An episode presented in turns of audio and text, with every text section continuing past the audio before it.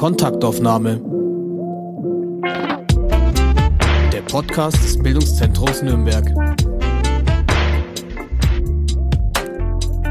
Hallo, mein Name ist Grażyna Wanat und ich feiere heute eine Premiere, weil zum ersten Mal in der Geschichte des Podcasts sitzen nicht nur zwei, sondern gleich drei Personen vor den Mikrofonen und vor den Bildschirmen. Denn wir sprechen miteinander Ende Februar 2021 immer noch in dem Corona-Lockdown. Meine Gästinnen heute sind Samira Kariuki und Lena Mariama Meinhold. Herzlich willkommen. Dankeschön. Hallo. Hallo. Danke. Hi.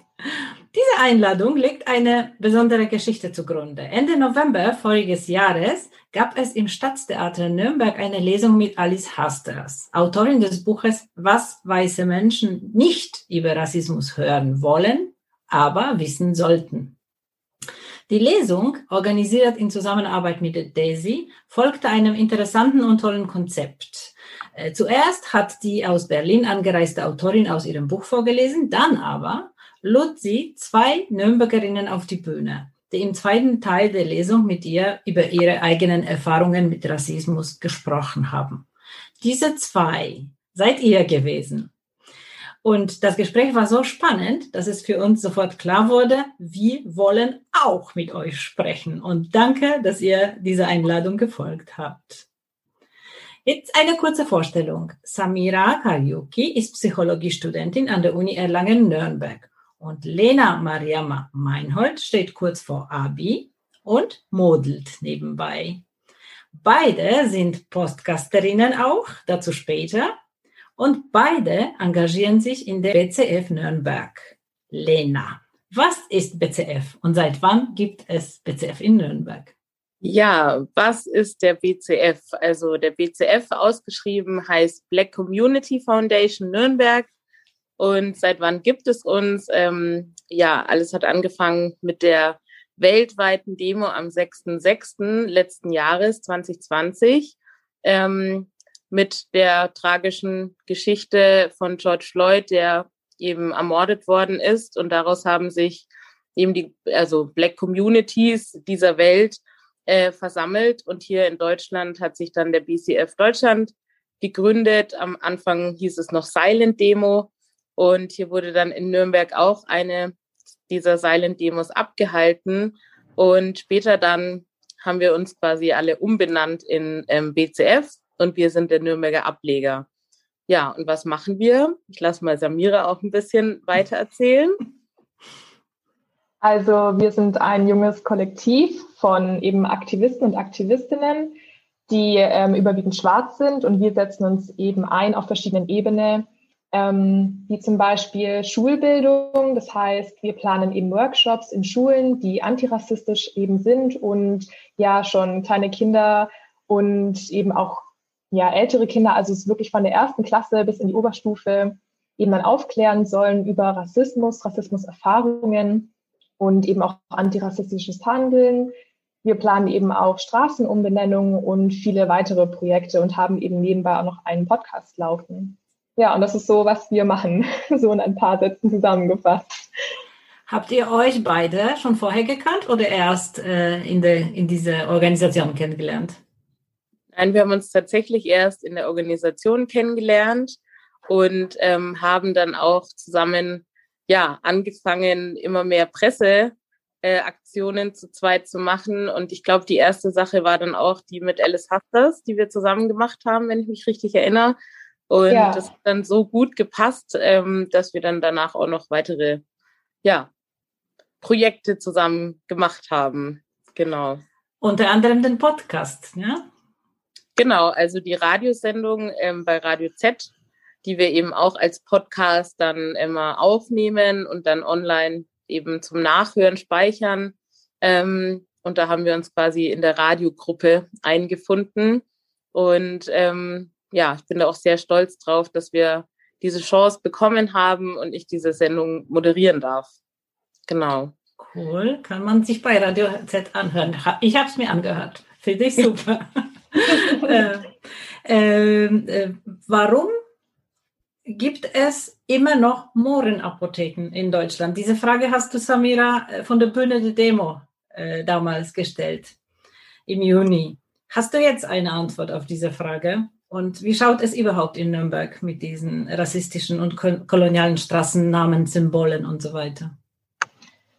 Ja, also in Nürnberg gibt es da leider immer noch die Mohrenstraße und auch Mohrenapotheken. Ähm, auch in der Umgebung, also auch in Erlangen, Mohrenapotheken.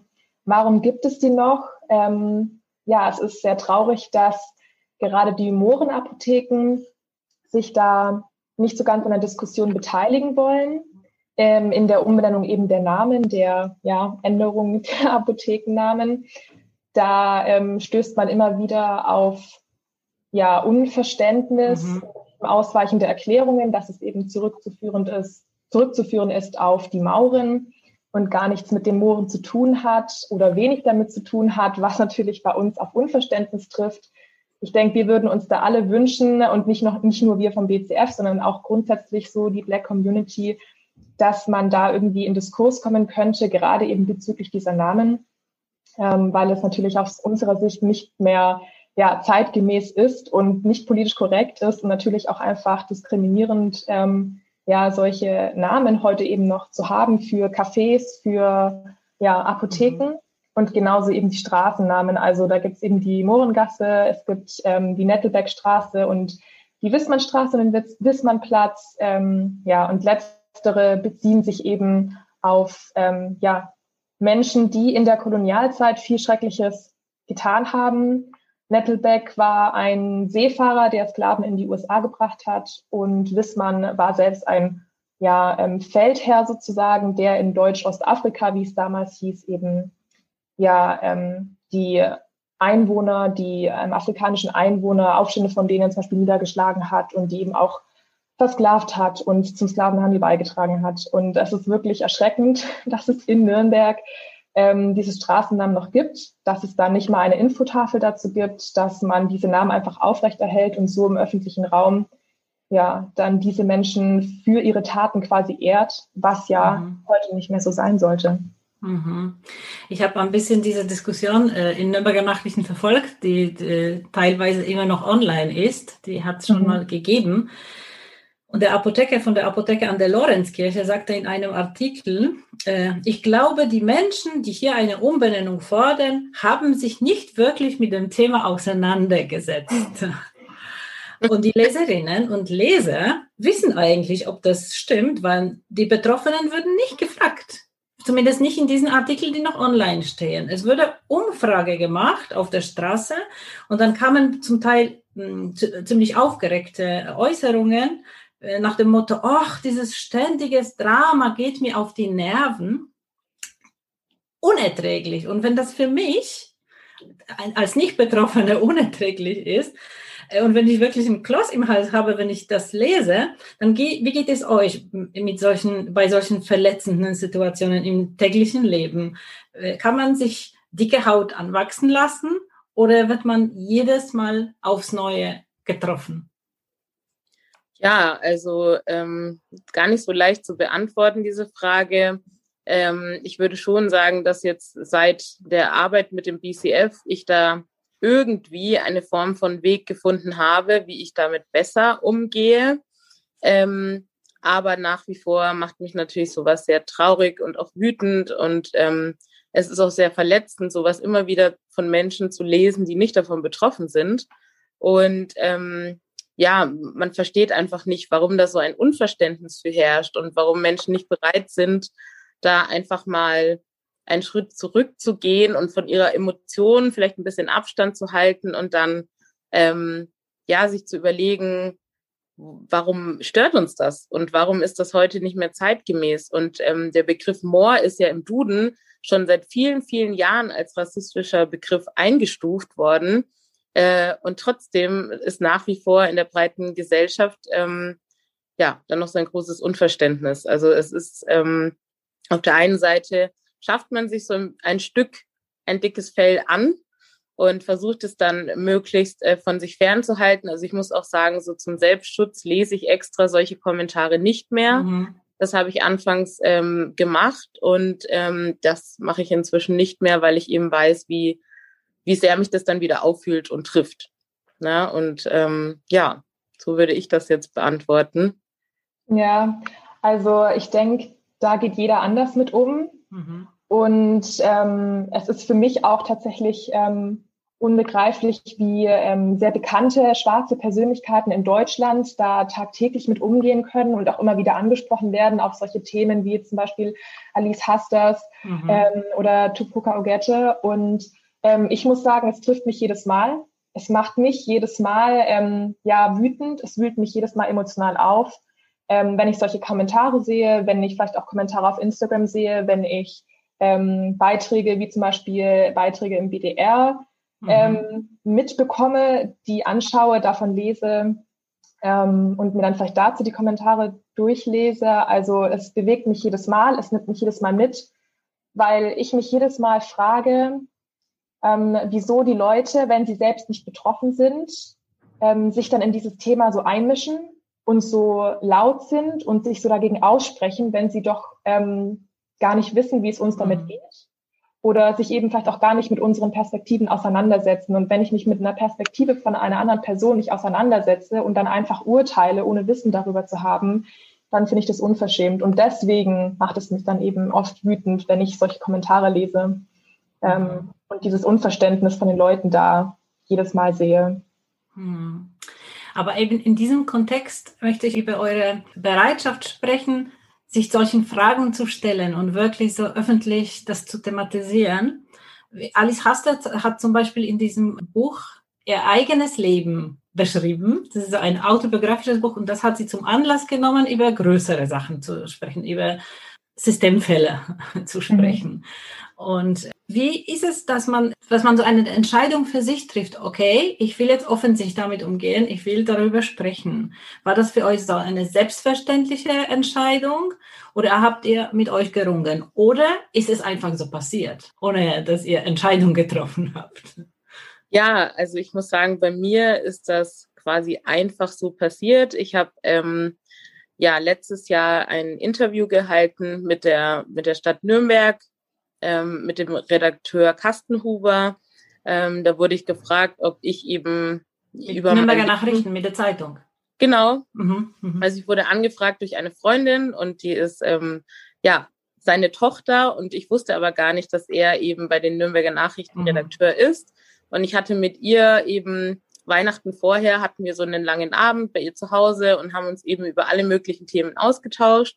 Und das hatte sie dann so im Hinterkopf. Und ähm, dann gab es wohl ein Essen bei der Familie Kastenhuber, wo das Thema auf den Tisch kam und er eben gesagt hat, ja, er sucht da jetzt gerade jemanden, weil das Thema wieder so aktuell wird und ähm, er da gerne was drüber schreiben würde. Und dann hat sie mich angesprochen. Und dann war das bei mir irgendwie so eine Impulsentscheidung, nenne ich es immer wieder, dass ich dann einfach gesagt habe, okay, ich mache das jetzt einfach mhm. mal. Und dann wurde ich eben zu den Nürnberger Nachrichten eingeladen und habe da ein dreistündiges Interview gegeben über mein Leben, was auch sehr, sehr persönlich war, aber gleichzeitig dann auch irgendwie so eine Form von, ja, Selbsttherapie mhm. war. Und ähm, ich dann da einfach sehr gut einfach so meine, meine Gefühle und Gedanken und so weiter ausdrücken konnte und mir eben diese Chance auch nicht nehmen lassen wollte, mal auf politischer Ebene laut zu sein. Und dieser Artikel ähm, kam dann eben am Montag nach der Demo raus. Und damit hat es eigentlich so angefangen. Also ich hatte mich dann am Samstag tatsächlich schon mit den Organisatoren kurz geschlossen von der Demo. Und ähm, am Montag danach kam der Artikel und das hat dann auch so in meinem persönlichen Umfeld so viel Wellen geschlagen und es haben mir auch so viele Menschen geschrieben, die ich nicht kannte und sich bedankt einfach für meine offene und ehrliche Weise, wie der Artikel geschrieben war, ähm, dass ich da dann gemerkt habe, okay, das hat mir so lange gefehlt in Nürnberg, da auch mehr ja aktiv zu sein und mhm. mehr politisch zu sein. Und genau, so ging das Ganze los bei mir. Und jetzt bist du Aktivistin. Und dann, dann ging es weiter und weiter und ähm, habe dann auch mehr und mehr Fernsehbeiträge gemacht und mhm. äh, jetzt bin ich Aktivistin. Ja. genau. Und Samira? Ja, also bei mir war es so, dass ich mich schon immer sehr für diese Black Lives Matter Bewegung interessiert habe, die ja so 2013, 2014 so losgetreten wurde, eben durch viele Vorfälle, die in den USA passiert mhm. sind, wie zum Beispiel die Ermordung von Trayvon Martin, einem Jugendlichen in den USA. Und das hat mich immer sehr mitgenommen, weil ähm, ich das immer nie verstehen konnte, wie man Menschen auf so einer hasserfüllten Ebene begegnen kann und wie man eben dann rassistisch sein kann. Und zwar nicht nur eben durch Äußerungen, sondern eben auch durch Taten. Mhm. Und ähm, für mich war es irgendwie immer klar, man kann nicht wirklich ja hier in Deutschland leben, schwarz sein und sich nichts dazu äußern, zu Alltagsrassismus, zu den eigenen Erfahrungen, irgendwie auf einer politischen Ebene, wie auch immer. Und ähm, nachdem dann eben 2020 im Juni die Demos dann losgegangen sind, wusste ich, ja, ich möchte da auf jeden Fall dabei sein. War dann eben auf den Demos dabei, erst als Ordnerin und ähm, habe dann eben teilgenommen auch und eine Rede gehalten auf einer der späteren Demos. Und ähm, da habe ich dann total viele Rückmeldungen bekommen, dass meine Rede also von vielen Leuten super aufgenommen wurde, dass sie sie toll fanden und ähm, ja auch so empowernd. Und ähm, dann wurde ich eben natürlich auch von den ähm, Veranstaltern und Veranstalterinnen der Demo gefragt, ob ich eben mit ihnen im Team quasi ähm, weitermachen möchte und da eben aktivistisch sein möchte. Und ich war sofort dabei und dachte mir, ja, ähm, ich, ich möchte das nicht nur so für mich zu Hause machen, ich möchte da wirklich aktiv und laut sein. Und so ist es dann eben ins Rollen gekommen, dass ich dann eben zu BCF gekommen bin und ja, jetzt hier beim Podcast gelandet bin. Auch genau. eine Aktivistin, genau. Ja. ja, äh, das eine ist eben das Aktivistinnenleben und das andere ist das normale tägliche Leben. Und auch dort passieren immer wieder so Sachen, Äußerungen, so nebenbei gesagte verletzende Sachen. Und da gibt es mindestens zwei Strategien, wie man sich da verhalten kann. Äh, entweder man verschweigt das, weil man die Stimmung nicht verschlechtern möchte am Tisch oder, oder man reagiert? Und welche Strategie ist euch, liegt euch näher und warum? Also äh. bei mir war es auf jeden Fall früher immer so, dass ich es verschwiegen habe oder dass ich mitgelacht habe. Das heißt, wenn von Freunden Witze kamen, dann habe ich halt mitgelacht, weil ich mir dachte, okay, es kommen jetzt von Freunden, die kenne ich vielleicht schon lange. Ähm, so, das, das war doch vielleicht nicht so gemeint. Mhm. Und da habe ich sehr viel runtergeschluckt und sehr viel einfach hingenommen und mir gedacht, okay, Samira, besser still sein jetzt einmal, anstatt jetzt irgendwie was loszutreten und vielleicht irgendwie einen Sta Streit loszubrechen. Und jetzt weiß ich, dass es die falsche Taktik war oder ja, das falsche Vorgehen, weil man einfach nie still darüber sein sollte, wenn einen was verletzt, wenn Äußerungen einen verletzen, Witze, ähm, das Handeln. Man sollte da immer was sagen ähm, egal ob es jetzt eben Freunde sind oder vielleicht auch nur bekannte oder fremde Leute. Und ich sehe das jetzt auf jeden Fall anders und würde jetzt auch anders handeln. Ähm, ja, aber früher habe ich mich ganz klar so verhalten, dass ich es einfach unter den Tisch habe fallen lassen und mich nicht weiter quasi drüber gekümmert habe oder es mit mir selbst dann später einfach ausgemacht habe für mich in mir drin und dann mit niemandem drüber geredet habe. Und ja, da wurde ich eben aber auch ganz klar bestärkt eben durch ja diese aktivistische Bewegung, die letztes Jahr losging und auch durch das Buch von Alice Hasters zum Beispiel, dass mir einfach klar wurde, ähm, ich darf das äußern, weil es Erfahrungen sind, ähm, die so nicht in Ordnung sind, die man eben nicht auf sich sitzen lassen muss und die man aussprechen darf und soll. Und man soll dann eben sagen, hey, das hat mich verletzt, hey, das war rassistisch ähm, und so geht es nicht. Mhm. Ja. Naja. Ja, also mir ging es da ähnlich wie äh, Samira. Ich muss äh, auch dazu sagen, dass ich früher oftmals gar nicht wusste, dass diese Äußerungen oder die Witze und die Kommentare überhaupt rassistisch sind. Also ich habe immer gemerkt, dass es nicht in Ordnung ist, was da mir gegen, also entgegengebracht worden ist. Aber ich wusste damals nicht, äh, dass das mhm. Rassismus ist. Und das habe ich dann auch erst so nach und nach erlernt quasi. Also ich habe ähm, so mit 17 18 habe ich eine äh, damals junge Frau kennengelernt, die Anne Cebo, die ja auch selbst Journalistin ist heutzutage und ähm, sich ja auch sehr einsetzt, auch selbst ein Buch geschrieben hat, ähm, Anleitung zum Schwarzsein. Und ähm, die Anne hat mich eigentlich erstmal so in diese Richtung geschubst von, ja, wir schwarzen Menschen haben nicht ihr die die gleichen Rechte und das gleiche Leben wie unsere weißen Freunde und das Umfeld. Und ich habe das damals noch gar nicht verstehen können und habe das auch total abgelehnt anfangs, weil ich dachte, ja, ähm, über was redet sie da eigentlich? Und es klingt irgendwie so, irgendwie so, so radikal. Also ich habe das wirklich als radikal empfunden, obwohl das eigentlich genau das gleiche ist, was ich heute eben auch mache und sage und ähm, wir eben aktivistisch jetzt tätig sind und arbeiten. Und ähm, genau, also ich habe die Sachen auch immer eher runtergeschluckt oder eben mitgelacht oder ja, man hat irgendwie versucht, das irgendwie unter den Tisch zu kehren, unter den Teppich zu kehren. Und dann ähm, gibt es heute auch immer wieder Situationen, wo ich merke, wie anstrengend das Ganze ist. Also ich habe auch vor ein paar Wochen gemerkt, dass jetzt so dieses Dreivierteljahr extreme mhm. Arbeit und immer wieder Diskussionen und Streitereien, ähm, gerade auch mit Freunden und im engeren Familienkreis, ähm, mich auch sehr müde gemacht haben und ich auch gemerkt habe, dass ich da so ein bisschen auf mich selbst achten muss, um mir einfach auch wieder Raum zu geben für glücklich sein und mal äh, aus der Situation rausziehen. Und das ist für mich eben ganz wichtig, das auch immer nach außen zu tragen. Ich muss nicht in jeder Situation immer laut sein. Natürlich wäre es besser oder es wäre auch super, wenn Menschen in meinem Umfeld mich dann quasi schützen würden und sich vor mich stellen und das, diese Arbeit für mich übernehmen. Aber es ist genauso okay, wenn man die Kraft gerade mal nicht hat, ähm, zu schreien und laut zu sein. Ähm, dass es eben, ja, auch wenn es dann in der Situation niemand anspricht, dass es auch in Ordnung ist. Also auch das musste ich lernen, weil ich immer ganz oft zwischen diesen zwei Situationen hin und her gesprungen bin von, mhm. wenn ich nichts sage, dann stehe ich quasi nicht für mich ein und stehe nicht für mein Recht ein. Und wenn ich was sage, dann gehe ich aber natürlich direkt in diese Diskussionen, weil ich ja oft die einzig schwarze Person im Raum bin mhm. und dann direkt gegen eine ganze Gruppe diskutieren und ankämpfen muss, weil ich ja dann zusätzlich zu den Traumata-Erfahrungen, die ich da erlebe äh, und die ich da ausspreche, muss ich ja dann noch mich rechtfertigen, dass mhm. das wirklich ist und dass das wirklich passiert. Und ähm, ja, also das ist so meine Strategie inzwischen, dass ich mich da auch mehr selbst schützen muss und mir auch Raum geben muss, ähm, dann nicht jeden Tag und nicht jede Stunde immer und immer und immer wieder ähm, anzugreifen, sage ich mal. Stimmt. Und ja, es ist auf jeden Fall sehr, sehr anstrengend auch.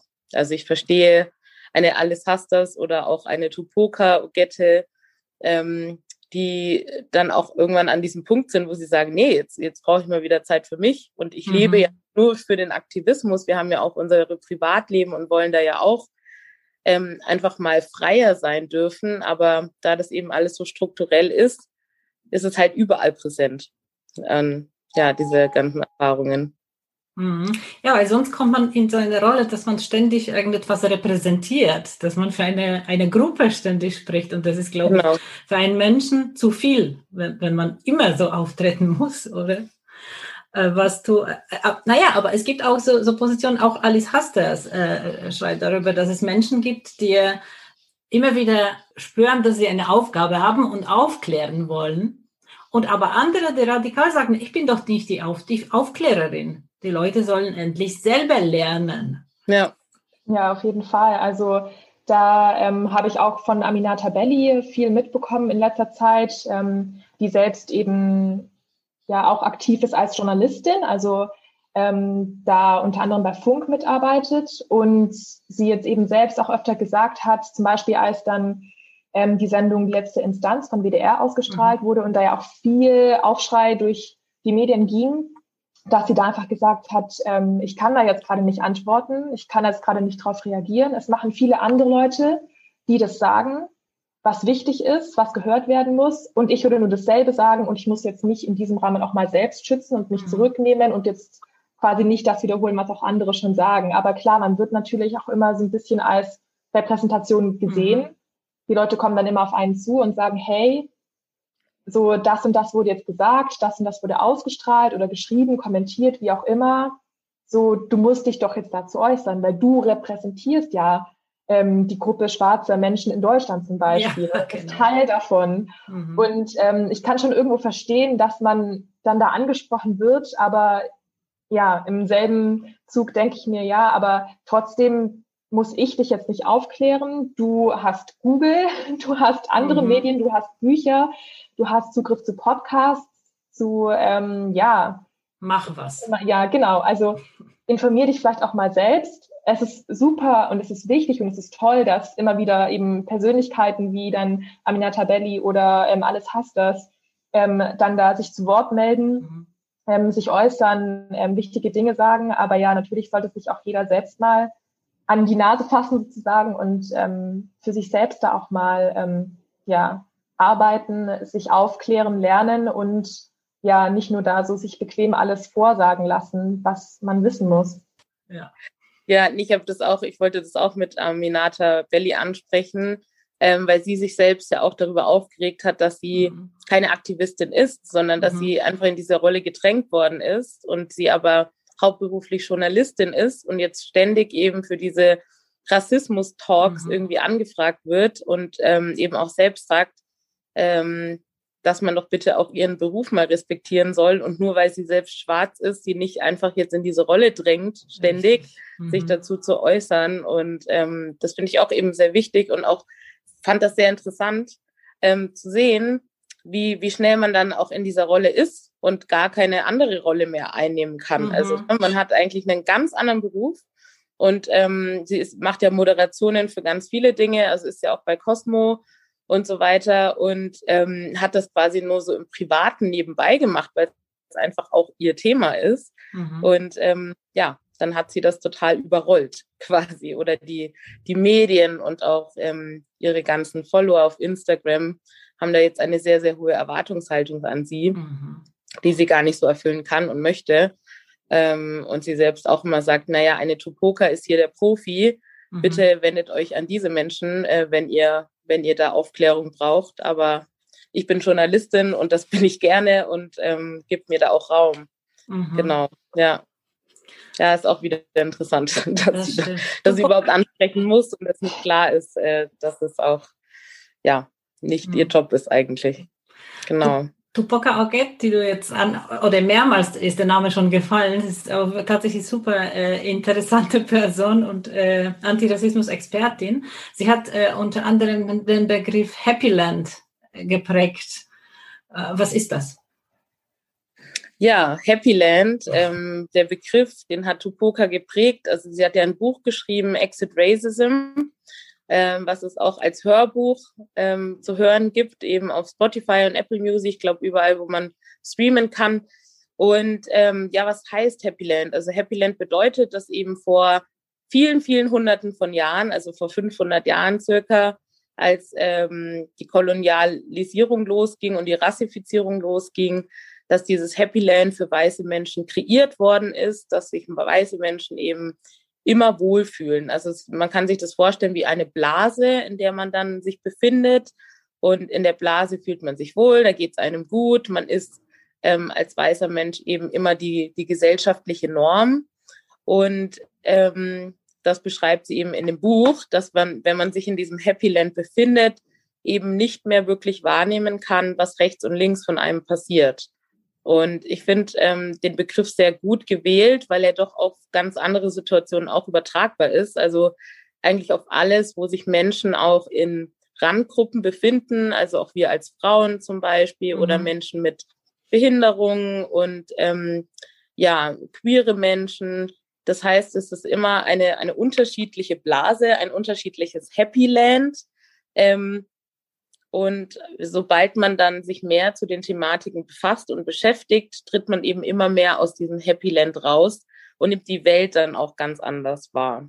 Genau, so würde ich das jetzt kurz gefasst erklären. Mhm. Ja, sie, sie meint äh, auch, dass wir, wir weiße privilegierte Menschen überhaupt nicht von diesem Privileg wissen, dass wir es überhaupt nicht wahrnehmen, dass man, äh, wenn wir uns freuen, einen Job bekommen zu haben, dass jemand den Job nicht bekommen hat, nur wegen der Hautfarbe zum Beispiel oder dass es Menschen neben uns gibt, die auf Anblick der Polizisten Angst bekommen, weil sie sie überhaupt nicht als Freunde und Helfer wahrnehmen, weil sie ständig grundlos von der Polizei kontrolliert, festgehalten oder noch Schlimmeres.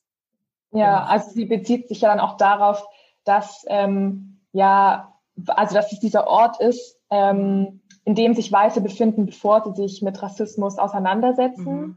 Und ähm, wenn eben Weiße noch in diesem Happy Land sind, dass sie dann eigentlich gar nicht wahrnehmen, dass sie selbst auch vielleicht rassistisch handeln oder rassistische Äußerungen ähm, ja vorbringen, sondern dann denkt man halt immer, ja, okay, Rassismus ähm, geht nur von anderen aus, also von zum Beispiel extremen Gruppen und nur die können rassistisch sein, mhm. aber nicht eben einer, also man selbst auch. Und man wird sich eben durch dieses Happy Land auch seine eigenen Privilegien als weißer Mensch ähm, ja auch nicht bewusst, mhm. weil man eben noch in diesem Happy Land ist und sich noch nicht mit Rassismus aktiv auseinandergesetzt hat und beschäftigt hat. Und ähm, ja, da das meint sie ja auch irgendwie damit, dass man sich dann noch nicht beschäftigt hat, was eigentlich um einen herum passiert.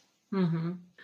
Ähm, Lena, ich habe dieses Interview mit dir gelesen und auch diese Adventszeitgeschichte, äh, ähm, als dir eine Kindergartenerzieherin, da warst du, glaube ich, drei, gesagt hat, dass du auf keinen Fall äh, in einem Krippenspiel einen Engel spielen kannst, weil Engel so nicht aussehen. Und äh, meint ihr, dass sich in Hinblick auf solche Geschichten was geändert hat in Deutschland und in Nürnberg, wenn äh, Benigna Munzi zum Beispiel eine POC in, in, Nürnberg zum Christkind wurde. Wie war das für euch? Ist das, hat das eine Bedeutung? Also für mich hatte das auf jeden Fall eine sehr große Bedeutung, weil ich äh, schon gemerkt habe, hey, da ist endlich mal ein Umdenken da. Äh, Gerade das Christkind hat ja sehr, sehr viel Tradition in Nürnberg und ist sehr tief verwurzelt in die Nürnberger Weihnachtszeit genau. und Geschichte. Und ähm, ich fand es super toll und wir, also auch so mein, mein Umfeld, die schwarzen Menschen um mich rum, ähm, haben sich da alle total gefreut, dass das jetzt endlich mal passiert ist. Und ich habe tatsächlich dann ihre Schwester auch ähm, ein Jahr später, also letztes Jahr, habe ich die Schwester kennenlernen dürfen. Mhm. Und ähm, genau, also ich, ich hatte schon das Gefühl, dass da was vorangeht. So, ähm, natürlich noch viel zu langsam und es gibt immer noch genug Menschen, die sagen würden, ja, Engel sehen nicht so aus. Und ähm, ja, für mich als Kind war das natürlich eine ganz, ganz schlimme Situation. Ich weiß auch gar nicht mehr, ob das meine äh, Kindergärtnerin war oder die Pfarrerin in der Kirche, aber es war für mich natürlich wahnsinnig schmerzhaft, dass ich jetzt da als einziges Mädchen kein Engel sein durfte und meine beste Freundin und alle anderen waren halt dann Engel. Und ähm, so dieses Gefühl und diese Erinnerung an damals ist natürlich bis heute sehr präsent und ähm, ich habe da auch total geweint und war da total äh, schlecht drauf und musste dann eben einen Hirten spielen und fand das super unfair. Mhm. Habe es natürlich überhaupt nicht mit Rassismus in Verbindung gebracht, aber ich würde sagen, das war so die erste präsente Erfahrung, die ich damit gemacht habe. Und ja, ich, ich wünsche mir sehr, dass jetzt auch äh, in Deutschland, auch in Nürnberg eben über die nächsten Jahre solche Dinge nicht mehr passieren oder weniger werden, vielleicht auch durch unsere Arbeit oder hoffentlich durch unsere Arbeit, die wir leisten. Ähm, ja, dass Kinder einfach auch mit einer anderen Repräsentation irgendwie aufwachsen mhm. und ähm, ja, sich da dann auch wiederfinden und sagen, hey, guck mal, da ist jetzt eine, eine POC als Christkind, also kann ich das auch mal werden. Eben. Mhm. Genau. Ja. Samira, hast du auch so ein, so ein Schlüsselerlebnis, dass du dich erinnerst, ja, dass dir bewusst geworden ist, dass du anders behandelt wirst als die anderen, obwohl es gar keinen Grund dafür gibt? Also jetzt nicht, dass ich mich jetzt speziell an ein bewusstes Erlebnis erinnern würde, jetzt in der Kindheit oder auf die Kindheit bezogen. Ähm, ja, aber solche Erfahrungen, wie jetzt eben Lena die machen muss, sind natürlich schon sehr ja, krass und verdeut verdeut verdeutlichen sehr genau, ja, worum es uns halt auch geht. Also auch ähm, hier beim BCF, weil es uns schon auch wichtig ist, dass ähm, wir als schwarze Menschen in Deutschland repräsentiert werden, dass es eben mhm.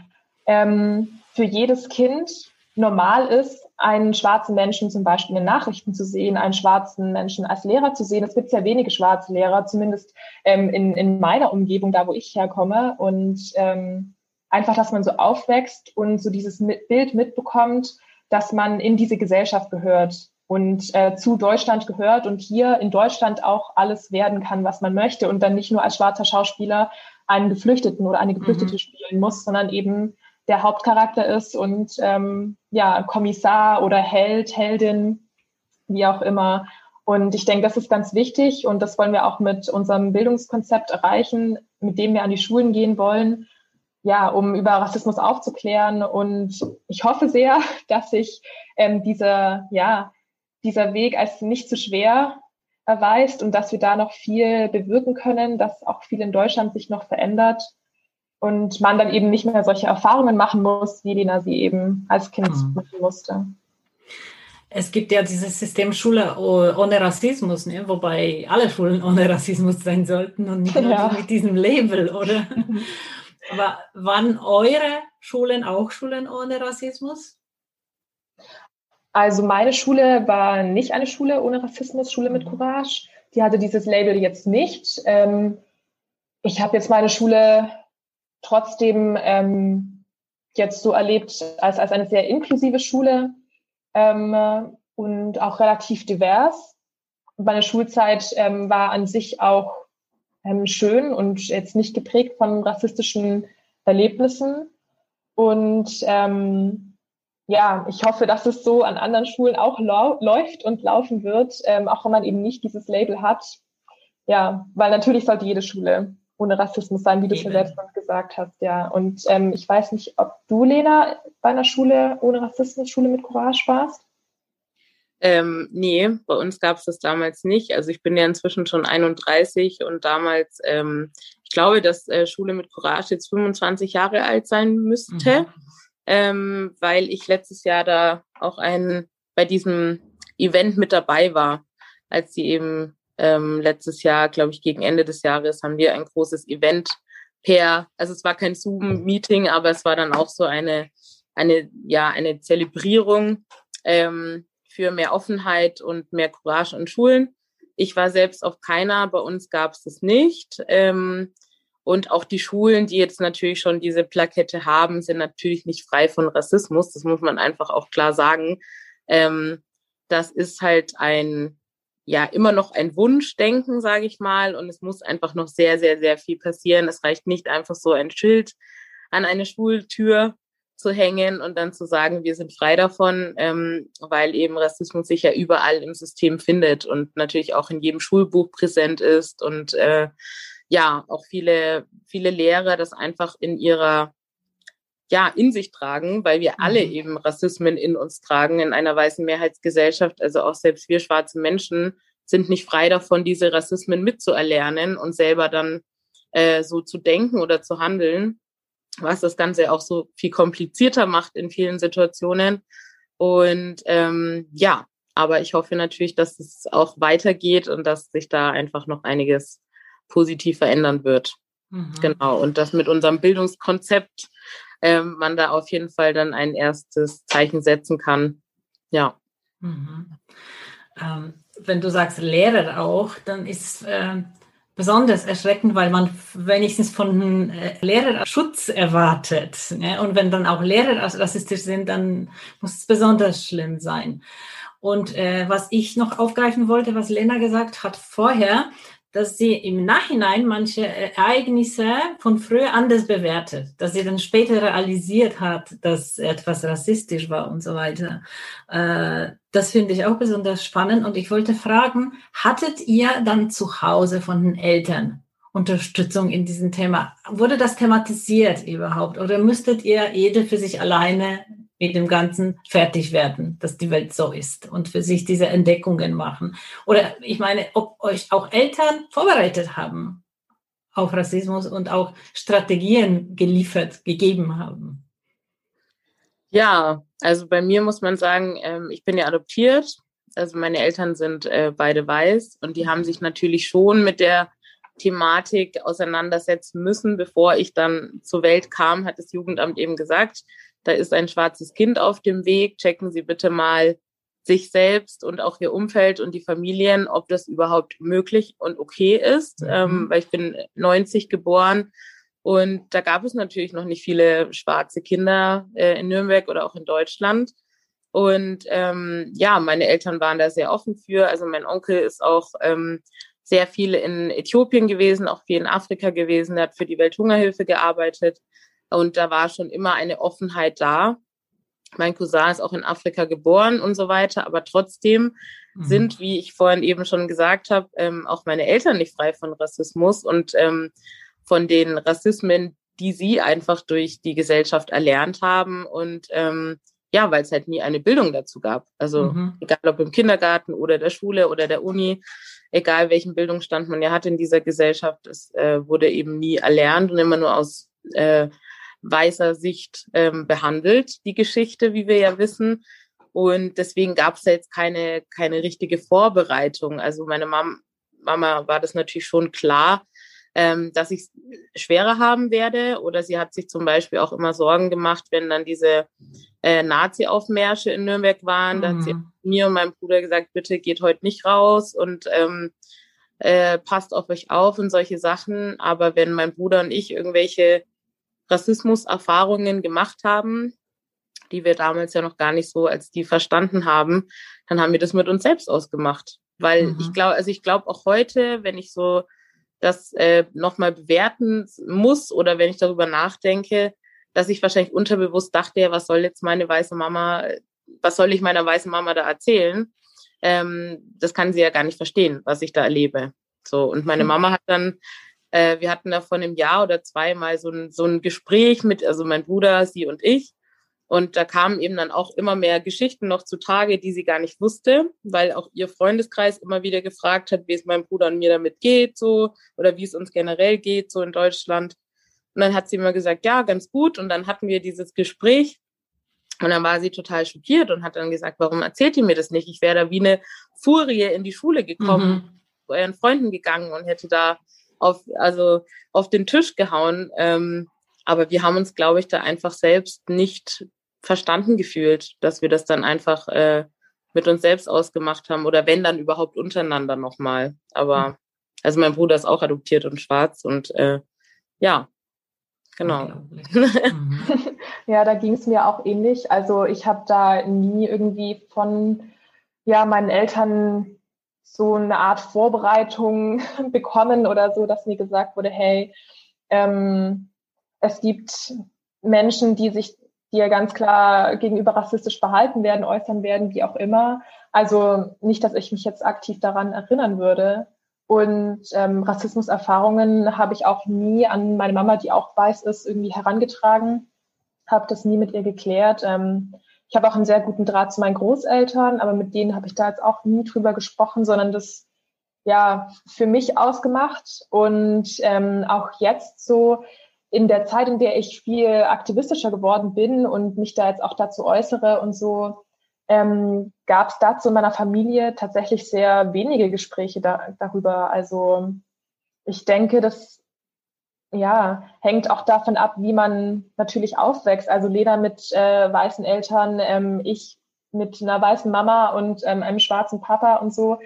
Da ähm, wurde jetzt nie wirklich mit mir darüber geredet. Mich, ich wurde da nicht darauf vorbereitet und ich habe das auch nie dann an meine Eltern herangetragen, sondern eben ja das für mich behalten. Und ähm, vielleicht ist es aber in Familien, ähm, in komplett schwarzen Familien anders. Ich weiß es nicht. Kann sein, dass vielleicht ähm, ja schwarze Kinder anders damit umgehen, wenn sie auch schwarze Eltern haben, dass es in den Familien vielleicht anders thematisiert wird, früher thematisiert wird, offener thematisiert wird. Vielleicht liegt es auch einfach daran, dass ähm, ja, wenn man weiß ist und ein schwarzes Kind hat, ähm, selbst nicht so ganz weiß, wie man mit der Sache umgehen mhm. soll. Also da kann ich aber nur Vermutungen machen, weil mhm. Ich weiß nicht, was sich meine Mama denkt, gedacht hat und wie sie mit dem Thema selbst umgegangen ist. Ich weiß, dass sie selbst eben auch Erfahrungen gemacht hat, ähm, dadurch, dass ähm, ja ich und meine Geschwister schwarz sind und sie als Weiße eben auch mit uns Kindern natürlich auch ja unterwegs war. Ähm, das äh, hat sie mir ein paar Mal von auch Erfahrungen erzählt, aber ähm, ob sie da jetzt ähm, das irgendwie aufgearbeitet hat oder dann irgendwie überlegt hat, wie sie es an mich herantragen möchte oder das mit mir verarbeiten möchte. Also ähm, ja, da weiß ich nichts. Da kam zumindest jetzt nichts ähm, irgendwie direkt so an, was ich meiner Mama auch nicht vorwerfen mhm. möchte, überhaupt nicht. Ähm, ja, aber darüber gab es bei mir in der Jugendkindheit eben keine Gespräche drüber. Interessant. Ja. Hab, habt ihr darüber nachgedacht? Würdet ihr das anders machen mit eigenen Kindern?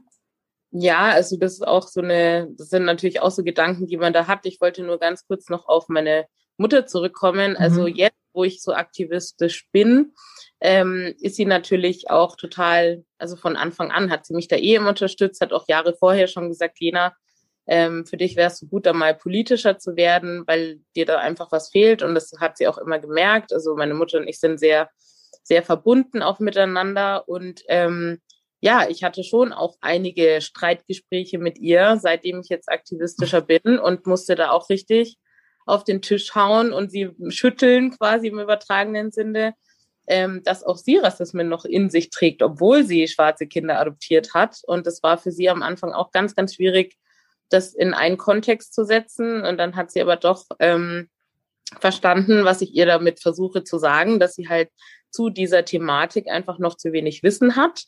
Ähm, und dann hat sie sich da auch total mit auseinandergesetzt und dann eben auch die, die Bücher von Alice und äh, Tupoka gelesen. Und ähm, seitdem kann ich auch viel, viel besser mit ihr darüber sprechen, weil wir jetzt auf einem Level uns befinden. Davor war das so ein Ungleichnis und ähm, ja auch für mich sehr, sehr, sehr anstrengend. Aber ich bin sehr froh, dass ich das äh, gemacht habe, obwohl es auch für mich eine sehr schmerzhafte Erfahrung war, äh, da so erstmal so eine Ablehnung zu kriegen und so ein Unverständnis. Aber das hat sich jetzt Gott sei Dank verbessert. Und ähm, ja, mit eigenen Kindern, also man hatte irgendwie ganz viele Gedanken, gerade auch weil man sich jetzt so aktivistisch betätigt und einfach sehr tief in der Materie steckt und merkt, wie, wie problematisch äh, das Thema ist und wie strukturell es ist und ähm, man sich dann nicht nur wie vorher vielleicht Gedanken macht, oh Gott, jetzt, äh, was machen meine Kinder so durch mit meinen eigenen Erfahrungen, sondern jetzt auch so systemisch verstehen lernt, was alles abgeht.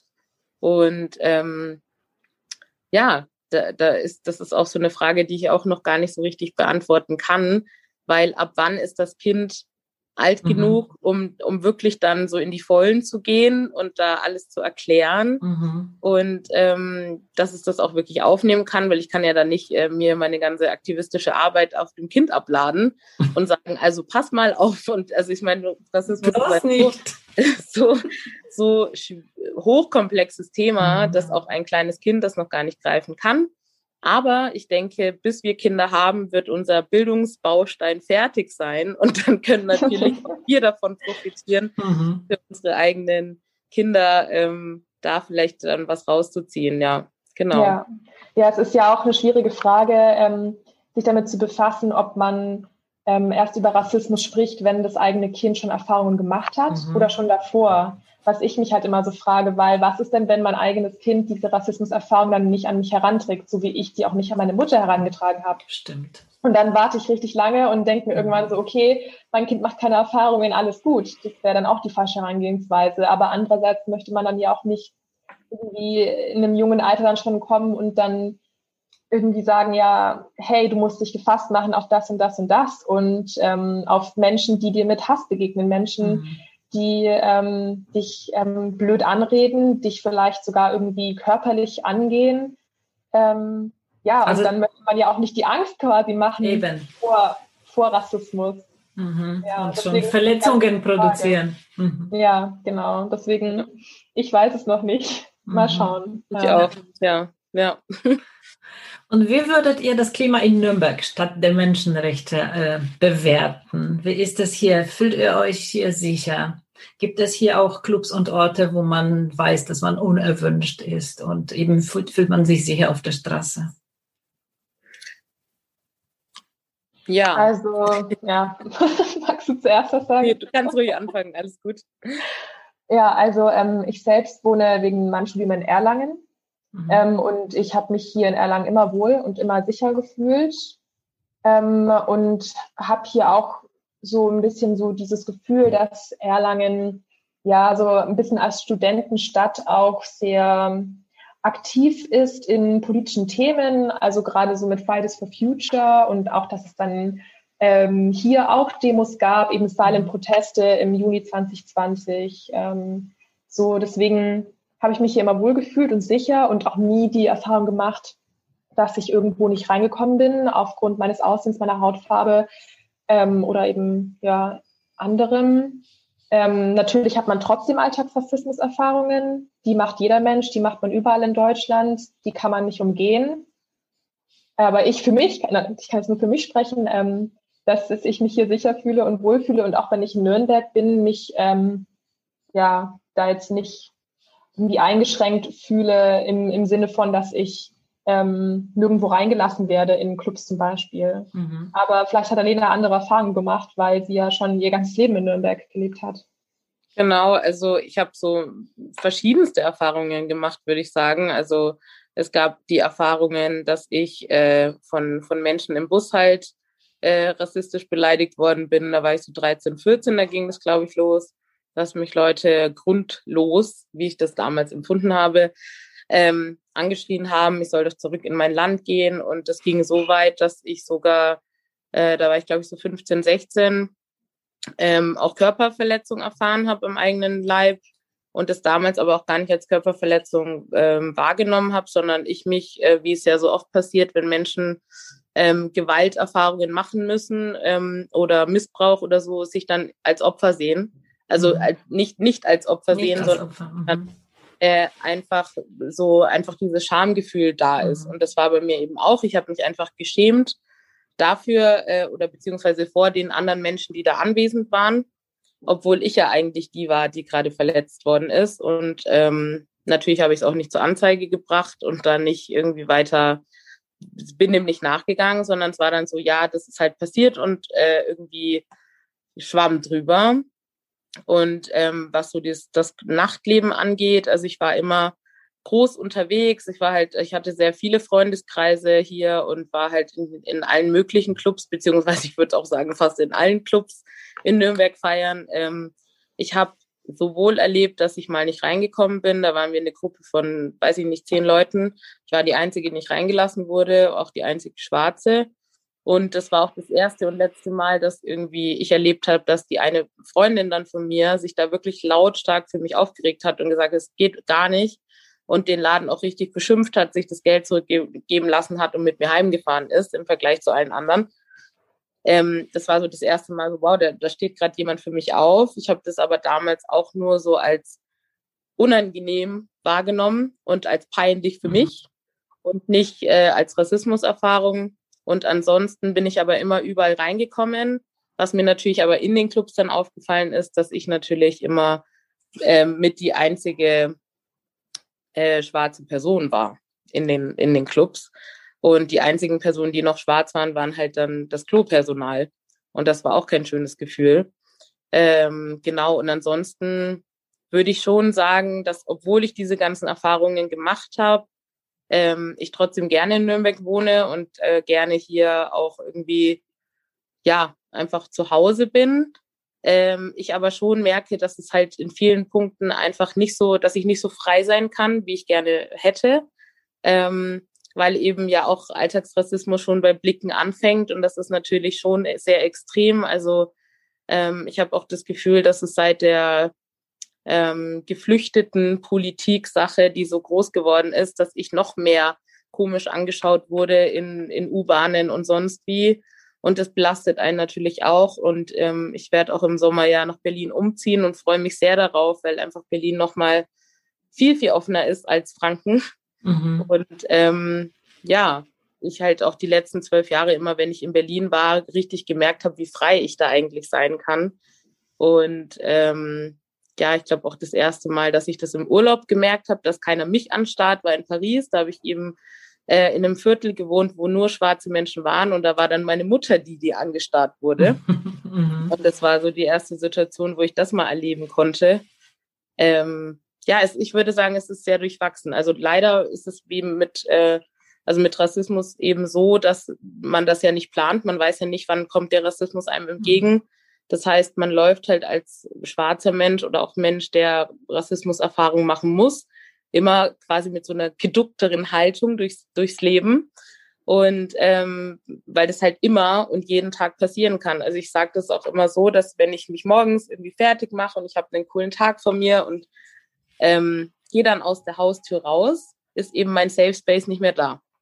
Und ähm, ab dem Zeitpunkt, also ist mir auch schon öfter aufgefallen, dass ich dann total glücklich das Haus verlasse und in der guten Stimmung bin. Und dann kommen die ersten Menschen vorbei, die mich schon so anstarren. Und dann habe ich direkt so eine Wut in mir und denke mir so, warum guckst du so? Ich sehe super gut aus heute, ich habe super Laune. Und was soll das jetzt eigentlich? Mhm. Also ja, so, mhm. so kann man es eigentlich sagen. Deswegen, ich fühle mich schon sicher irgendwo auf der einen Seite, wenn ich nicht drüber nachdenke. Auf der anderen Seite weiß ich einfach nicht, äh, was, was eben oder wer da um die Ecke kommt und irgendwie, ja, dir sonst was will. Also das mhm. ist halt leider ist so ein stetiger Begleiter, den man halt trotzdem hat. Zum Thema Sicherheit und Safe Space, da äh, gibt es äh, einen bestimmten Zusammenhang mit dem Thema Polizei. Ähm, Bundesinnenminister Horst Seehofer ist gegen eine Studie, die rassistische Tendenzen in der Polizei untersuchen sollte. Racial Profiling sei schließlich verboten. Und was sagt ihr dazu? Und würdet ihr, habt ihr Vertrauen zur Polizei? Würdet ihr ohne Bedenken 110 in einer bedrohlichen Situation anrufen? Also, wenn ich erstmal auf die Situation mit Horst Seehofer eingehen soll und kann, ähm, und muss, dann genau, dann, dann würde ich ähm, da wirklich ganz klar auf gut Deutsch sagen, dass es einfach Blödsinn ist. Man muss es einfach so sagen. Es ist Blödsinn zu sagen, Racial Profiling passiert in der Polizei so nicht. Wir müssen es nicht untersuchen, weil Racial Profiling verboten ist. Ja, dann würde auch kein Diebstahl funktionieren, äh, mehr auftauchen. Dann, dann würde sonst, dann würden keine ähm, Schlägereien mehr äh, auftreten, keine Vergewaltigungen, was auch immer, schrecklichere Verbrechen, weil es verboten ist. Okay. Ja. Also das ist für mich einfach Blödsinn. Und ich finde gerade, weil man es auch äh, Ende letzten Jahres gesehen hat, dass ähm, mehrere ja, rassistische ähm, Gruppenchats innerhalb der Polizei aufgetreten sind, ähm, dass man da das nicht einfach so verallgemeinern kann und sollte und dann diese Studie ablehnt. Man sieht es, es gibt solche Gruppen, solche Gruppen bestehen ähm, und selbst wenn da jetzt vielleicht nur zehn Leute drin waren oder 20 von mir aus, ähm, wer sagt denn, dass es nicht mehr solche Gruppen gibt, mit vielleicht sogar noch mehr Leuten drinnen, die in der Polizei arbeiten? Ähm, und man hört immer wieder von Vorfällen wie Racial Profiling, ähm, und ähnlichem. Und für mich ist es einfach unverständlich, wie man das dann einfach so runterspielen kann, diese Erfahrungen, die schwarze Menschen und People of Color in Deutschland gemacht haben mit der Polizei, wie man diese Menschen nicht ernst nehmen kann mhm. und dann einfach sagt, nein, wir brauchen diese Studie nicht und sich damit einfach ja komplett taub stellt. Also wirklich dann nicht drauf eingeht, was Menschen für Erfahrungen berichten, ähm, die sie gemacht haben, die eben rassistisch waren und von der Polizei ausgingen. Und das finde ich wirklich ähm, ja bedauerlich, erschreckend und und unverständlich. Mhm. Ähm, so, das zu der Sache mit Horst Seehofer. Und ähm, ich selbst habe zum Glück noch keine ähm, schlechten Erfahrungen mit der Polizei ähm, gemacht, also persönlich nicht. Ich habe schon von Freunden gehört, die dann eben zum Beispiel angehalten und kontrolliert wurden, als einzige ähm, per, schwarze Person in einer Gruppe von weißen Menschen. Ähm, das habe ich schon mitbekommen. Mir persönlich ist es nicht ähm, widerfahren. Und ich persönlich würde in einer bedrohlichen Pers ähm, Situation auch ähm, auf jeden Fall die 110 wählen ähm, und dann darauf vertrauen und hoffen, dass mir dann in dieser Situation natürlich ähm, nichts Schlimmes passiert, nichts Rassistisches passiert. Genau, das ist so ein bisschen dieses ja, Vertrauen in die Menschen, dass ich noch nicht verloren habe, dass ich auch nicht aufgeben möchte, egal wie viele Rassismuserfahrungen man macht. Und für mich persönlich ist es auch wichtig, dieses Vertrauen nicht aufzugeben. Sonst würde ich auf der Straße rumlaufen und von jedem erwarten, dass er mir gleich ähm, blöd daherkommt, rassistisch, rassistisch daherkommt. Also ja, deswegen, ich würde 110 wählen und darauf vertrauen. Ähm, aber ich kann auch Leute verstehen, die selbst schlechte Erfahrungen gemacht haben mit der Polizei und die dann sagen, nein, ich würde nicht mehr die 110 rufen, ich würde vielleicht irgendwie enge Familienmitglieder anrufen ähm, oder irgendjemand anderen zu Hilfe rufen, vielleicht Menschen, die in der Situation daneben, in der Nähe stehen, wie auch immer. Also weil ich das wirklich verstehen kann, wenn man einmal so in dem Vertrauen verletzt wurde mhm.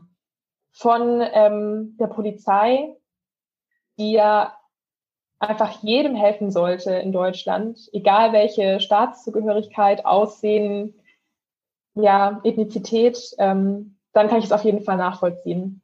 Ja, aber da ich noch keine ja, Situation hatte, ähm, ja, würde ich trotzdem eben noch anrufen. Mhm. Ja. Wie sieht es bei dir aus, Lena?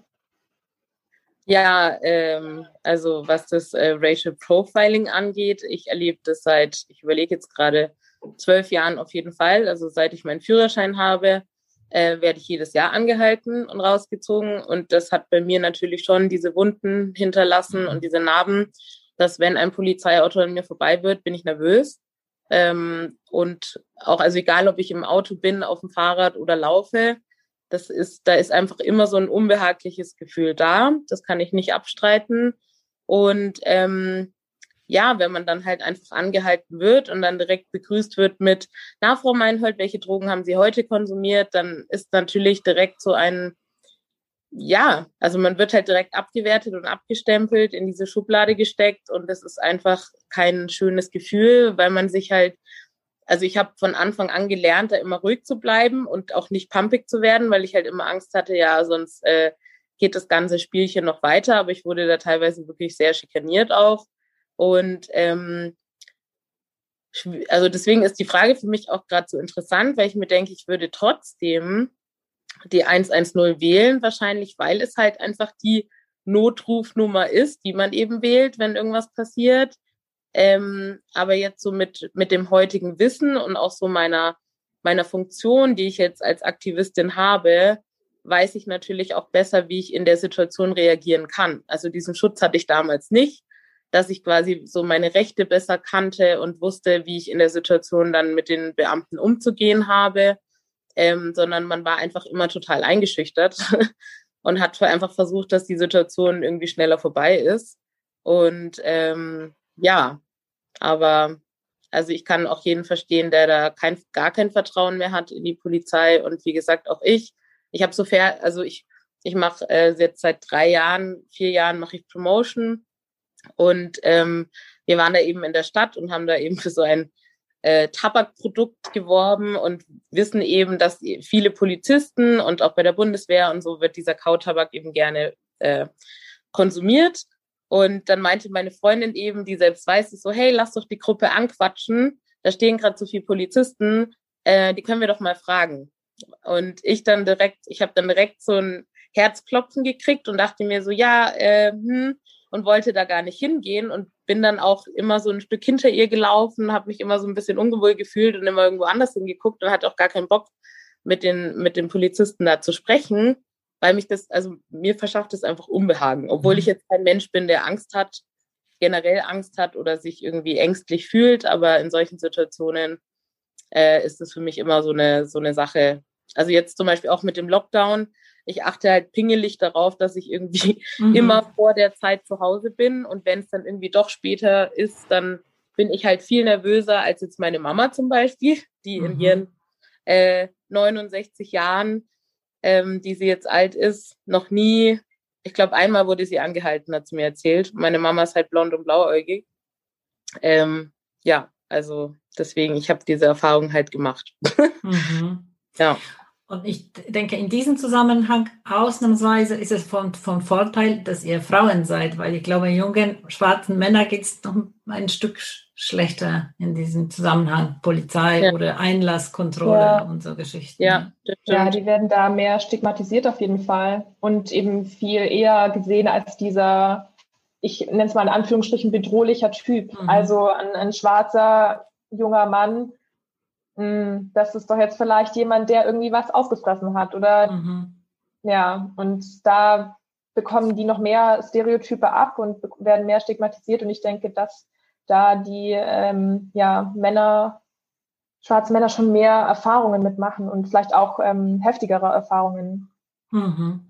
Ja, auch so in Nürnberg muss man sagen, so als ich früher weggegangen bin, ähm, waren die Türen in den, Nürnberg, in den Nürnberger Clubs einfach sehr rassistisch. Also es hat nicht nur schwarze Menschen betroffen, ähm, sondern es hat auch meine ganzen anderen POC-Freunde betroffen, die dann mhm. wirklich nicht in Clubs reingekommen sind.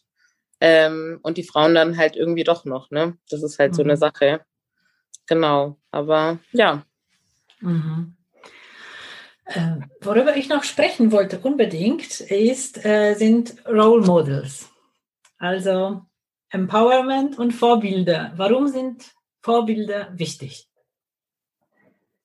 Also ich denke, jedes Kind hatte in äh, seiner Kindheit ähm, ja irgendwie einen Held, eine Heldin aus Büchern, aus Filmen, ähm, zu dem man dann aufblicken kann und von dem man dann irgendwie schwärmen kann, weil dann diese Person besondere ja, Attribute hat, besondere Persönlichkeiten, irgendwelche besonderen Merkmale und man sich dann so denkt, so ich möchte auch so werden wie der oder die.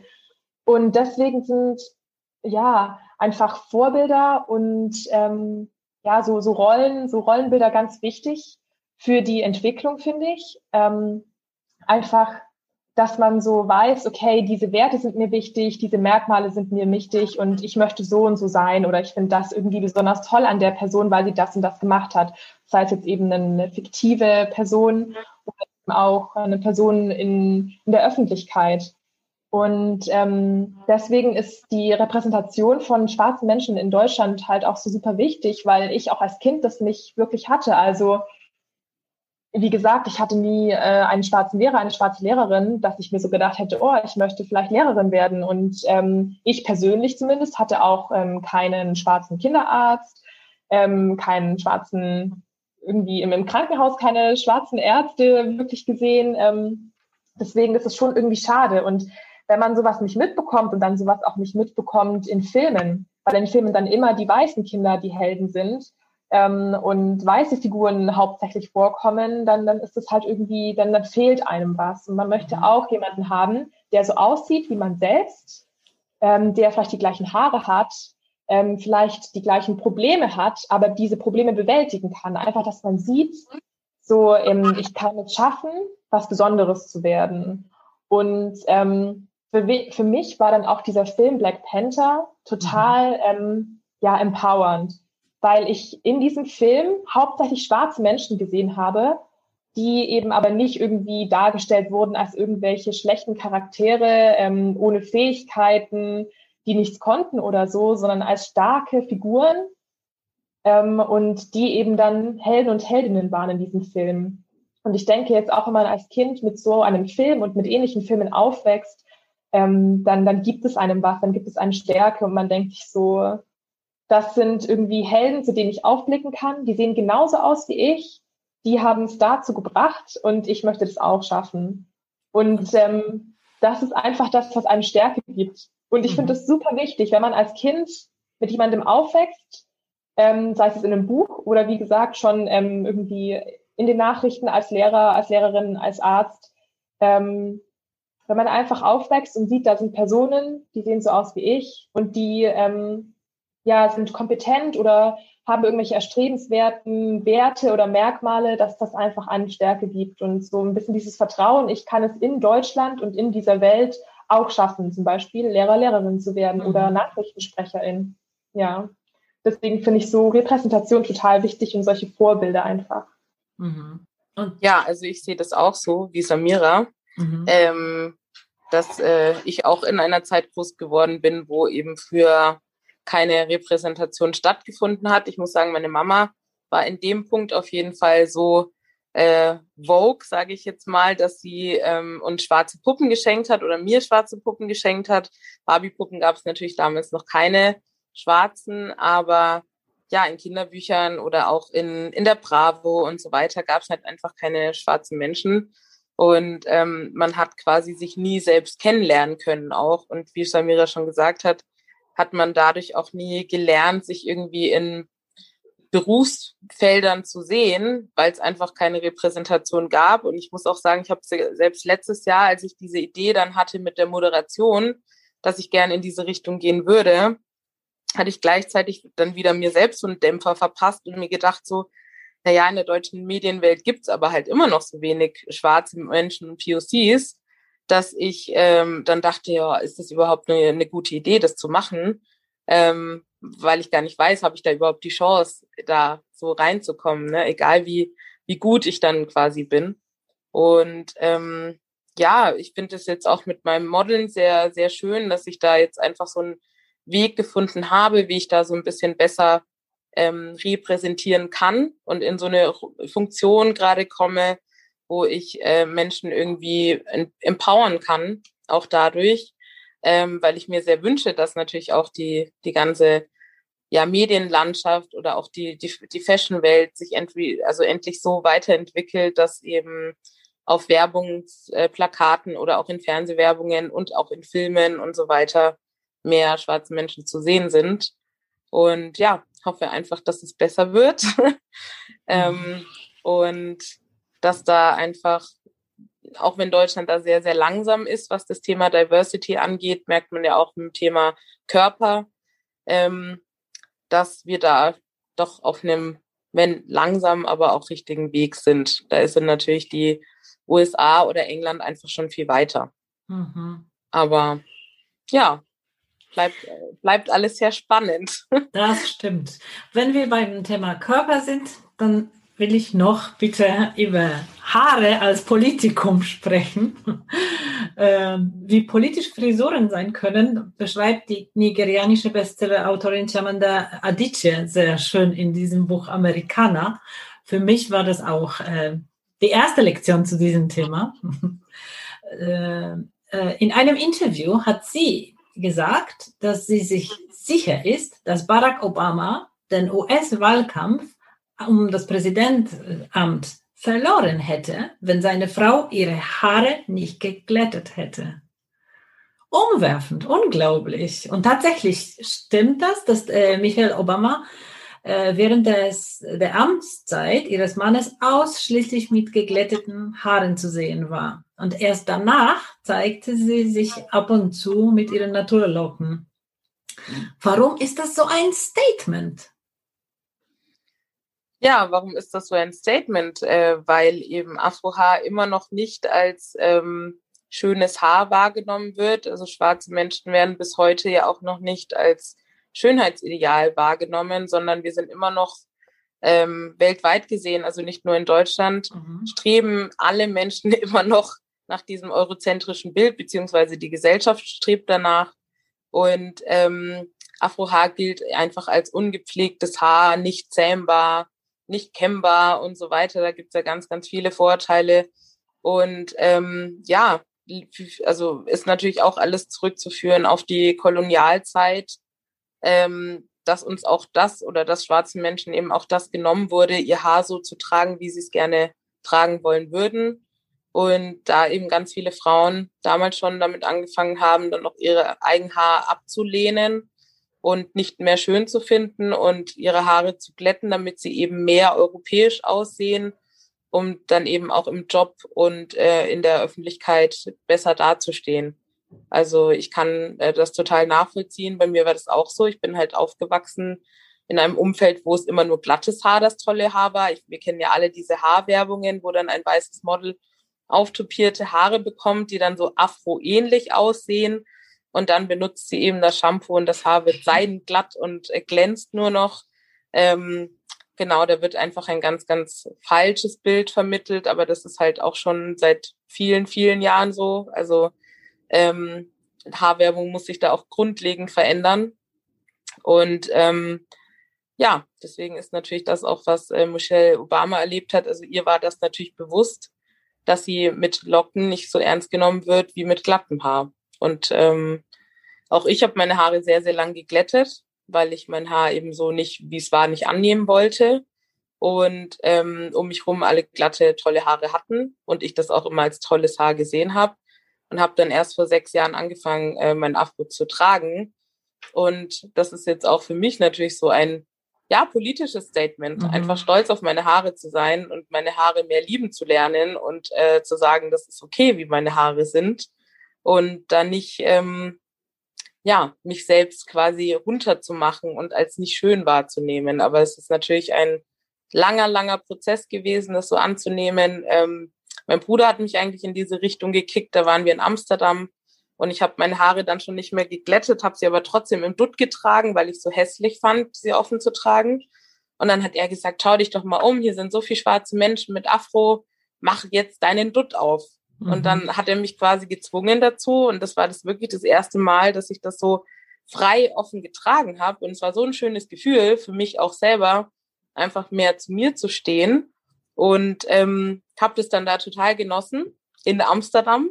Aber dann kam ich zurück nach Nürnberg und war dann erstmal so, ah, aber für Nürnberg ist das jetzt schon wieder sehr ex exotisch, ist ja auch so ein Wort, ne? Mhm. Ähm, und habe mich dann da anfangs auch erst nicht so getraut, da mit dem Haar so rumzulaufen. Also ich kann das total verstehen. Und so geht ganz, ganz, ganz vielen ähm, schwarzen Menschen, vor allem mhm. Frauen, die da ähm, ja auch einen totalen Knacks haben. Mich haben auch schon ganz viele schwarze Frauen, die ich nicht kannte, im öffentlichen Leben irgendwo angesprochen, gesagt, wow, dein Afro ist so toll und ich würde das auch so gerne machen, aber ich traue mich einfach nicht. Mhm. Und ähm, ja, das ist natürlich sehr traurig, wenn, wenn dann solche Kommentare kommen, dass Menschen sich nicht trauen, ihr, ihr eigene, also ihr eigenes Haar so zu tragen, wie es eben eigentlich sein sollte. Ja. Mhm. Ja, was halt eben vor allem daran liegt, dass ja dieses Bild vermittelt wird, ein Afro oder eben die Locken offen zu tragen, weil dann irgendwie wild oder ungezähmt und eben nicht professionell. Und da kann ich Lena total nachvollziehen, weil ich als kleines Kind auch dann immer mit den Küchentüchern von meiner Oma auf dem Kopf rumgelaufen bin, weil ich dann eben so getan habe, als hätte ich dann lange Haare, so wie meine ganzen Freundinnen im Kindergarten und dann später in der Grundschule, weil ich eben auch langes glattes, blondes Haar haben wollte und weil es halt überall so präsentiert wird. Mhm. Ich habe mit Barbies gespielt, ich habe mit Puppen gespielt und die hatten immer blondes, langes Haar. Und es war immer mhm. glatt und es war nie im Afro, es hatte vielleicht Wellen, aber keine Locken. Und das ist einfach sehr schade, dass man da dann von Grund auf und von klein auf vermittelt bekommt, sein Haar offen zu tragen ist nicht schön. Mhm. Schön ist langes Haar, glattes Haar und am besten noch blond. Und das ist eben dieses eurozentrische Bild. Und das ist wirklich ähm, ja so tief verankert, finde ich, in einem. Also dass zum Beispiel auch mir persönlich es lieber ist, wenn ich jetzt zu einem Vorstellungsgespräch gehe, zum Beispiel für ein mhm. Praktikum oder so, mhm. dass ich dann merke, ich, oder dass ich so weiß, okay, ich trage jetzt meine Haare bewusst im Dutt, mhm. weil irgendwie in mir drinnen ja. dann doch nicht ganz traue, mit einem Afro zu einem Bewerbungsgespräch mhm. zu gehen, weil ich eben seriöser und kompetenter rüberkommen möchte. Und dann mache ich meine Haare zu mhm. und ähm, trage sie im Dutt und halt eben nicht offen. Mhm. Das ist wirklich traurig, aber so ist Stimmt. es eben und so war es eben bei Michelle Obama auch und so ist es mhm. bei vielen schwarzen Frauen. Aber kann man das so Michelle Obama nicht ein bisschen übel nehmen, dass wenn sie schon in solche Position war, ihr Mann wurde schon gewählt, dass sie dann eben nicht ein bisschen mehr Mut aufgebracht hat und diesen Statement eben nicht gemacht hat? Ich würde es ihr nicht übel nehmen. Also ich kann es tatsächlich nachvollziehen. Sie hat ja davor schon so viel Kritik einfahren mhm. müssen, allein in der, äh, in der Wahlkampagnenzeit, dass sie sich da so in den Vordergrund drängen würde und so die laute schwarze Frau ist. Und äh, auch eine Michelle Obama ist einfach nur ein Mensch, oh, der ähm, versucht, so gut es geht, eben zu repräsentieren, was sie ja auch bis heute also sehr stark tut. Mhm. Und ähm, sie war einfach, obwohl sie in dieser Position war, nicht so frei, dass sie hätte einfach machen können. Also das ist ja leider so ein bisschen der Irrglaube, den man da oder der Wunsch, den man da hätte. So, warum macht sie das mhm. jetzt nicht einfach so? Aber ähm, der Druck ist da in dieser Position, glaube ich, so unfassbar hoch. Also nicht nur bei ihr, sondern auch bei, bei schwarzen Sängern oder Artists ist es ja nichts anderes. Eine Beyoncé siehst du nie mit Afro. Mhm. Die trägt immer Perücken. Und ähm, das, das hat halt Gründe, ne? weil es einfach so, so tief äh, strukturell verankert ist, dieses Rassismusproblem, dass selbst eine Beyoncé, die irgendwie die, die, die Queen of ähm, ja, Black Music ist mhm. oder auch Hip-Hop ist, ähm, dann trotzdem nicht macht, was sie will, sondern da immer sich noch an, an bestimmte Dinge hält. Und, und ähm, ja, also genauso wie mit diesen Bleaching Creams und so weiter, ne, dass schwarze Frauen auf Covern mhm. heller gemacht werden und so weiter. Ähm, das sind halt alles so Problematiken, die halt immer noch da sind. Und ähm, ja, also ich würde es ihr nicht vorwerfen. Ähm, da schließt sich mich der Lena an, ja. Ja, mhm. ja. Ja. Ja, weil man da einfach so eingeschränkt wird. Und wie Samira schon gesagt hat, auch ich bin bei Vorstellungsgesprächen oder auch bei Interviews oftmals mit einem Blut dann aufgetaucht und nicht mit dem, mit dem Afro. ähm, weil ich irgendwie dachte, ja, das wirkt jetzt, ich, ich wirke da nicht so professionell. Also auch ich habe eben diese Rassismen verinnerlicht. Ne? Und das ist doch immer wieder erstaunlich, wenn man sich da selbst dabei ertappt, wie, wie äh, man da selbst auch noch von eingenommen ist. Das ist erschütternd. Also man könnte bestimmt dieses äh, schreckliche Experiment, wo man einem kleinen Kind äh, verschiedene Puppen gezeigt hat, könnt ihr bestimmt mhm. auch. Ne? Das ja. Kind, äh, gute Puppe und böse Puppe zeigen. Das Kind hat das, die weiße Puppe als gute Puppe und die schwarze als böse Puppe äh, definiert. Das ist ein kleines Kind, ein kleines schwarzes Kind. Ja. Und das ja. ist das ganz, ganz schrecklich, ja. Äh, es ist alles so spannend. Also ein Thema eröffnet gleich zehn nächsten Themen, aber wir reden schon ja. so lange. Ich glaube, jetzt kommen wir zum Schluss. Ich will nur äh, sagen, dass ich auch für mich eine Lektion, äh, mehrere, aber auch eine Lektion herausnehmen möchte aus diesem Gespräch, dass wir weiße privilegierte Menschen auf jeden Fall unsere Hausaufgaben machen müssen und uns bilden müssen und lesen und zuhören äh, und einfach mehr Empathie entwickeln äh, und unsere Privilegien auch checken. Und äh, es gibt einige tolle Bücher, einige haben wir schon genannt. Alles werde ich in unseren Show Notes schreiben, die Titel und Links und äh, auch äh, spannende Podcasts und Profile von Menschen in sozialen Medien. Also da gibt's einiges, wo man sich wirklich super bilden kann. Und das werde ich empfehlen. Und zum Abschluss will ich auch noch auf das Buch von Alice Hasters zurückkommen, mit dem wir das Gespräch angefangen haben und auf unsere Veranstaltung hinweisen die am 29. April stattfinden wird. Äh, mit dieser Veranstaltung beginnen wir eine neue Reihe unter dem Titel Sachbuch des Monats. In dieser Reihe werden wir alle vier Wochen ein anderes Sachbuch vorstellen und besprechen und diskutieren. Und äh, wir starten die Gespräche mit dem Buch Was weiße Menschen nicht über Rassismus hören wollen, aber wissen sollten, von Alice Hasters eben. Und äh, moderieren das Gespräch wird Samira. Genau. Das, äh, hoffentlich wird die Veranstaltung in Präsenz stattfinden können, Ende April. Und wenn ja, dann sehen wir uns in dem Hof des Herrenschießhauses, Open Air. Und sonst machen wir das online. Also auf jeden Fall kann die Veranstaltung stattfinden. Und einen Platz äh, kann man buchen, indem man auf unsere Bildungszentrum-Webseite nach Sachbuch des Monats sucht. Und jetzt möchte ich mich nur noch bei euch bedanken, bedanken, bedanken. Und ich hoffe, wir sehen uns bald wieder bei der einen oder anderen Veranstaltung, vielleicht auch bei der einen oder anderen Solidaritätsdemo oder ganz einfach auf einer der Wiesen der Stadt beim gemütlichen gemeinsamen Chillen. Genau, ich wollte mich auch noch mal ganz kurz herzlich bedanken. Vielen Dank, dass wir hier dabei sein durften und würde jetzt auch noch mal ganz kurz Eigenwerbung machen. Wir haben ja auch unsere Instagram-Accounts, also dem bcf.nürnberg-Account. Da könnt ihr euch gerne immer ja Infos holen. Da klären wir auf und ähm, zeigen einfach so ein bisschen, was wir so in Nürnberg arbeiten und leisten. Und der andere Account Schwarzsehen Podcast, das ist eben unsere Radiosendung, den wir als Podcast online speichern. Und da kann man sich dann auch die Folgen eben online nachhören, wenn man es nicht schafft, ähm, an der Radiosendung teilzuhaben. Die findet immer einmal im Monat, also immer zum ersten Mittwoch des Monats statt. Es ist auch nächste Woche schon wieder soweit. Mhm. Samira, wir haben noch was zu tun. Ähm, ja. Genau, aber das wollte ich eben noch kurz erwähnen. Und vielen, ich vielen Dank. Ihr habt dann immer ein Thema, ja? Um was wird es jetzt gehen? Weiß man das schon? Genau, also wir besprechen uns da tatsächlich momentan relativ spontan, weil das durch Corona mhm. müssen wir auch leider ähm, das Ganze per Zoom-Meetings machen und können nicht ins Studio gehen. Ähm, und dann ist das, verliert sich das leider so ein bisschen, dass man da nicht so voreinander sitzt und eben ein Gespräch führen kann. Aber ja, wir haben immer, äh, wir haben uns ganz am Anfang mal eine Liste zusammengeschrieben von Themen, die wir gern äh, behandeln wollen mhm. würden. Und zusätzlich aber auch, wenn irgendwas Aktuelles passiert oder jemand sagt, hey, die Thematik sollten wir auf den Tisch bringen, dann gehen wir eben darauf ein. Also da wird noch ganz, ganz viel Spannendes kommen.